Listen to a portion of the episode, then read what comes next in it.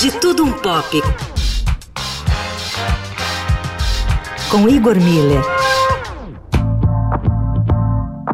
Fiedor Dostoiévski segue sendo o nosso assunto da semana aqui na coluna.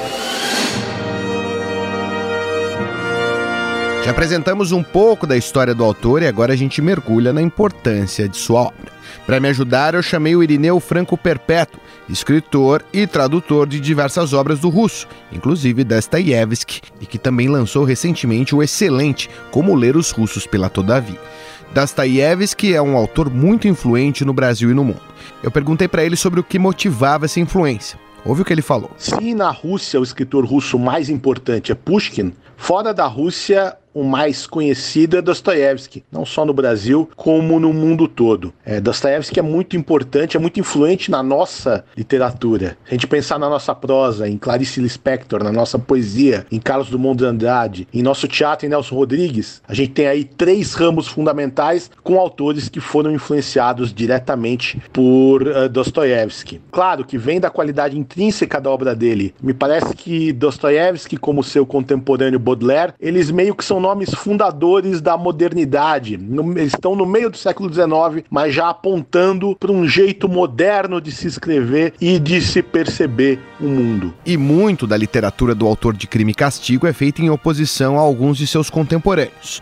O Irineu comentou para a gente esse aspecto. Dostoiévski é muito consciente da literatura que é contemporânea dele, especialmente da de Tolstói e da de Turgenev, que são dois escritores com os quais ele meio que declaradamente compete. Ele tem uma diferença com eles, que a gente quase poderia dizer que é uma diferença de classe, porque Turgenev e Tolstói são nobres, então eles não precisam de dinheiro para escrever, então eles podem escrever quando querem e como querem, enquanto Dostoiévski está sempre correndo atrás da subsistência, então tem que produzir de uma forma frenética. Dostoiévski é muito ressentido disso e ele também quer esteticamente sobrepujar esses seus contemporâneos. Boa parte da obra de Dostoiévski é escrita em competição com esses autores. A gente pode imaginar, por exemplo, um romance político como Os Demônios, como uma resposta dele, uma competição dele com Pais e Filhos de Turgenev. E todos esses grandes romances, mas especialmente Os Irmãos Karamazov, como uma ideia dele de competir com os catataus de Tolstói. Dostoiévski é importante não só para a literatura,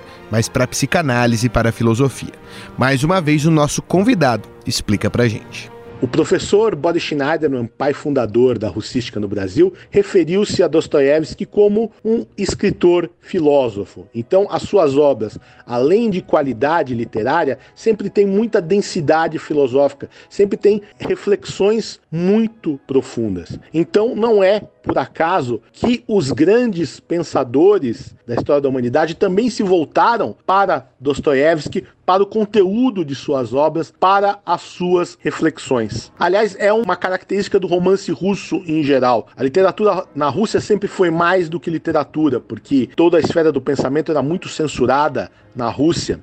Não tinha sociedade civil, então todas as discussões que no Ocidente eram do âmbito das ciências humanas, as discussões de sociologia, de filosofia, de teologia, nada disso podia acontecer na Rússia, então tudo isso acabava sendo carreado para as obras literárias. É por isso que a literatura russa é tão especial. Esse é Irineu Franco Perpétuo, tradutor, escritor, autor de Como Ler os Russos, recém-lançado pela Todavia.